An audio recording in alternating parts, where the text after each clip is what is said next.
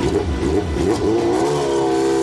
Boxenfunk, der Motorsport-Podcast mit Thorsten Tromm. Servus und hallo, herzlich willkommen zu einer neuen Folge und ich muss auch sagen, das ist jetzt die letzte Folge. Ja, genau, aber nur für dieses Jahr. Also für 2022 letzte Folge. In der vergangenen Folge hat ja Niklas Krütten von seiner Premierensaison erzählt. Ein anderes Team, das hatte auch in diesem Jahr Premiere. Genau, das war nämlich Emil Frei Racing. Und Jörg Flach hat sich in Hockenheim vor dem finalen Lauf Kurzzeit für uns genommen. Ja, und da war noch nicht sicher, sicher, dass die Schweizer Mannschaft sich die Teammeisterschaft sichern wird. Also, auf geht's noch einmal kurz zum ADAC GT Masters Finale nach Hockenheim. So, wir haben das Ende der Saison, ja, der Premierensaison für Emil Frei Racing. Und Jörg, wir haben uns in Zandvoort sehr lange unterhalten, haben viel geplaudert. Du warst echt begeistert von Serie. Ja. Jetzt gucken wir mal zurück. Wie war das erste Jahr? Ja, meine Meinung hat, hat sich nicht groß geändert in der Zwischenzeit. Das ist gut. Das ist gut, das ist ein gutes Zeichen. Äh, ich glaube, nach wie vor, wir haben sehr, äh, wir fühlen uns sehr gut aufgehoben hier.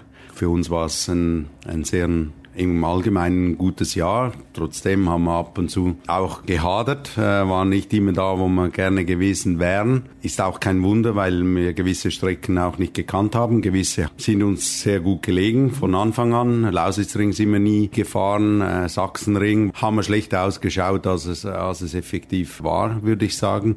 Aber trotz allem, meine, wir haben ein gutes Einvernehmen mit den Organisatoren, mit Renndirektion und so weiter. Also wir fühlen uns sehr wohl nach wie vor. Das habe ich auch damals schon gesagt. Und, ähm, jetzt haben wir natürlich noch die Chance, den Teamtitel zu holen, was natürlich das auch für uns sehr äh, speziell macht, erste Saison. Und äh, dabei irgendwie äh, mit, mitzureden, das war klar, wir haben immer Ambitionen, aber äh, das kommt, von dem konnte man nicht ausgehen von Beginn weg. Und das macht mich schon äh, recht stolz. Was anders. Also Fahrertitel ist ja jetzt nicht geworden. Das heißt, ihr habt noch eine Rechnung offen. Kommt ihr nächstes Jahr wieder? Ja, ich denke, die Wahrscheinlichkeit ist sehr groß. Nein, ich glaube es ist sehr wohl, dass wir wieder hier sein werden. Und ähm, ja, trotz allem Teamtitel ist von Lamborghini in den letzten Jahren noch nie erreicht worden, ist einer der großen Titel, der noch fehlt in, in, den, äh, in den Geschichtsbüchern von äh, Lamborghini und für uns als Team sowieso. Ich meine, wir haben, wir sind neu eingestiegen hier in der ADAC, sind Rookies, wenn man so will und äh, wenn wir das, äh, wenn wir das so nach Hause fahren können, wäre das ein Riesenerfolg für uns und natürlich auch für Lamborghini. Was wäre denn jetzt so dein Wunsch, wenn wir mal so sagen, die Saison ist vorbei, wir machen jetzt jetzt Winter, wir machen Pause. Was wäre so dein Wunsch? Wie sollte es in der nächsten Saison weitergehen? Ah, das ist eine gute Frage. Momentan bin ich in Planung äh, der nächsten Saison. Es gibt verschiedene Szenarien, wie wir, wie wir unsere äh, Saison gestalten wollen, sollen. Wunsch ist natürlich, dass wir fürs Team möglichst eine zukunftsorientierte, sagen wir, Lösung finden. Also was auch wenn ich sage fürs Team, sagen wir, dass wir uns in einer weiter, in einer gewissen Richtung weiterentwickeln und natürlich auch eine entsprechende Plattform bieten für unsere Pro-Fahrer und auch für die Jungen, dass wir, dass wir ein komplettes Programm anbieten können, was attraktiv ist. Äh, einerseits eben fürs Team selber, was uns im Schuss hält und, und auf der anderen Seite auch für die Fahrer ähm, eine gute Grundlage bildet, auch äh, sich weiter zu verbessern oder sich weiter zu etablieren. Und, und ähm, ja, das ist etwas, was in meiner Betrachtung im Allgemeinen immer ähm, sehr, sehr wichtig ist, dass wir, dass wir da äh, ja, in die richtige Richtung gehen und auch für die und fürs Unternehmen, auch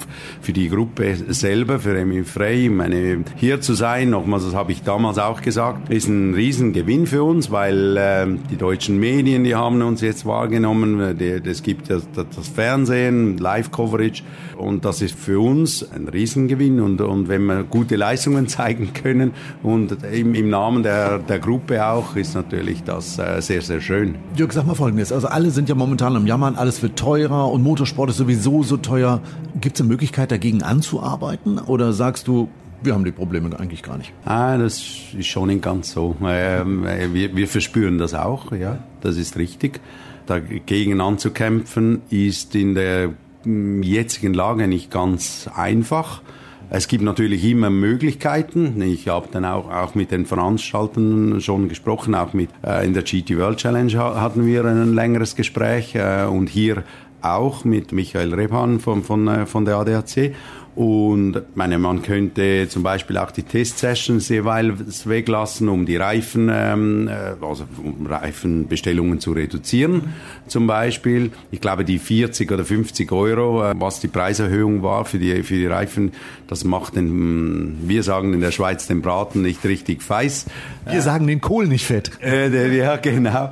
Aber was sich zählt, ist, wenn man drei Autos einsetzt, wenn man für zusätzliche Testsessions, was schwierig ist zu budgetieren vorgängig, weil, weil man nicht weiß, wie viele Testsessions e-, effektiv geplant sind. Das gibt dann schon für drei Autos, wenn man eine Testsession hat, wir haben drei oder zwei neue Reifensätze jeweils, dann sind schon sechs äh, neue Reifensätze und ein Reifensatz kostet 2200 Euro. Also das, das zählt sich schon, oder? Korrigier mich. Mir, irgendwer hat mir mal erzählt, wenn ein GT3-Auto einen Kilometer fährt, kostet das 35 Euro, weil der muss ja in die Revision, die Bremsen sind ja. runter, bla bla bla. Ist das, ist das richtig? Ja, ist noch, ich habe es noch nie, ehrlich gesagt habe ich es noch nie nachgerechnet, weil es gibt da Zahlen, die variieren so zwischen die einen Hersteller, die sprechen von 12 bis 15 Euro bis und dann gibt's solche, die, die sind dann schon eher äh, auf der höheren Seite. Ich habe das Gefühl, wir sind eher auf der höheren Seite, weil wir einfach sehr strukturiert sind in der Art und Weise, dass Teile auch äh, akribisch verfolgt werden bezüglich den Kilometern, äh, Serviceintervalls äh, definieren wir. Die Teile gehen zum, zum Rissprüfen, alles was äh, eigentlich sicherheitskritisch oder ausfallkritisch ist, wird regelmäßig überprüft oder nach einer gewissen Laufzeit ausgetauscht und das, das kostet natürlich zusätzlich. Von dem her, ich müsste es mal ausrechnen. Bei uns sind die ja, die ganzen Kosten, die, die ähm, sind sehr, sehr wohl unterteilt. Es kommt darauf an, was man alles hat. Ich meine, man kann reine Operation Cost schon ausdividieren. Ähm, trotz allem, mir persönlich bringt diese Zahl nicht so viel. Wir haben viele, viele Reparaturen. Was auffällig ist, ist, wenn eine Serie extrem eng ist, das sieht man auch in der DTM zum Beispiel, Driving Standards nicht so gut sind oder so. Wir haben, was, was auffällig ist, auch zu den Reifen zusätzlichen Kosten, ist die Anzahl Reparatur oder die, der, der, der Umfang der Reparaturen, die wir haben nach Rennen. Das ist massiv angestiegen, auch in diesem Jahr. Also muss man am Fahrer arbeiten oder an den Fahrern? Ja, es ist einfach, es, das Feld ist so eng, um, um Positionen zu gewinnen und dass es gibt Berührungen und bei jeder Berührung geht etwas kaputt. Und teilweise kann man äh, Teile noch retten oder reparieren und auf der anderen Seite muss man neue Bestellungen tätigen, aber nur schon Reparaturen. Also wir haben da fünfstellige Zahlen äh, Reparaturen vom einen Rennen zum anderen, nur Reparaturen. Okay, also wir lernen bis, bis zum nächsten Jahr. Machen wir mal Folgendes. Du rechnest mal aus, was der Kilometer kostet und dann gehen wir beide mal zu den Fahrern und versuchen denen zu verkaufen, dass sie ein bisschen vorsichtiger sein müssen, weil die Kosten so sind. Ja, genau. Das wäre eine gute Idee. Idee. Aber auf derselben, äh, sagen wir mal, gleichzeitig will ich auch, dass, dass wir erfolgreich sind und dass wir eigentlich äh, versuchen, unsere Vorteile zu erarbeiten und dass die pushen und teilweise beim Pushen ähm, gibt's halt mal die eine oder andere Berührung. Das ist ja mit, mit den anderen auch so, nicht nur unsere Fahrer. Also ich versuche immer einzustehen für Fairness und so weiter, auch äh, wirklich, dass man da mit gewissem Menschenverstand an die Arbeit geht. Aber äh, trotz allem, es gibt's noch. Ähm, vielleicht, wenn man immer die Distanz halten würden, dann wäre es viel weniger. Aber das ist schwierig, schwierig zu sagen. Ich meine, man sieht es ja auch jetzt, auch im Qualifying, meine, die ersten fünf Autos sind nicht mal in zwei Zehntel drin.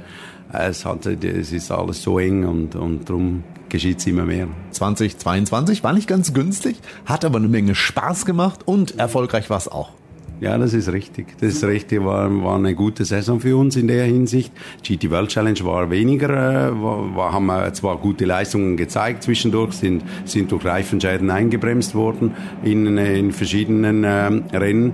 Trotz allem hier in der ADAC bis jetzt ähm, nicht alles ganz klar gelaufen wie, wie geplant. Wir sind immer noch auf Kurs ich hoffe, wir können heute Abend äh, richtig feiern und, äh, und den ersten Titel na, nach Hause bringen. Und äh, das ist ein schönes Ergebnis und ich bin sehr stolz auf unsere Mannschaft. Besser kann man das Schlusswort nicht treffen. Jörg, vielen, vielen Dank für deine Zeit und bis ja, 2023. Danke dir, Thorsten. Danke. So, und das war es auch schon für heute und das war es auch für dieses Jahr. Ja, logisch. Ich pack dir in die Shownotes nochmal kurz die Links zu Emil Frei Racing. Kannst nochmal drauf gucken. Ist eine tolle Website Webseite gibt's viel zu entdecken und dann soll es das für dieses Jahr wirklich gewesen sein. Wir hören uns in 2023 auf jeden Fall wieder. Scheint ja ein richtig spannendes Motorsportjahr zu werden. Also, damit du das nicht verpasst, übrigens nochmal kurze Erinnerung, falls du auf den Abonnieren-Button noch nicht gedrückt hast, ganz schnell noch in diesem Jahr machen, dass wir uns 2023 wieder hören. Bis dahin, ich wünsche dir einen guten Rutsch und einen guten Start in ein hoffentlich tolles 2023. Bleib auf jeden Fall gesund. Bis dahin, adios. Das war Boxenfunk, der Motorsport-Podcast mit Thorsten Tromm.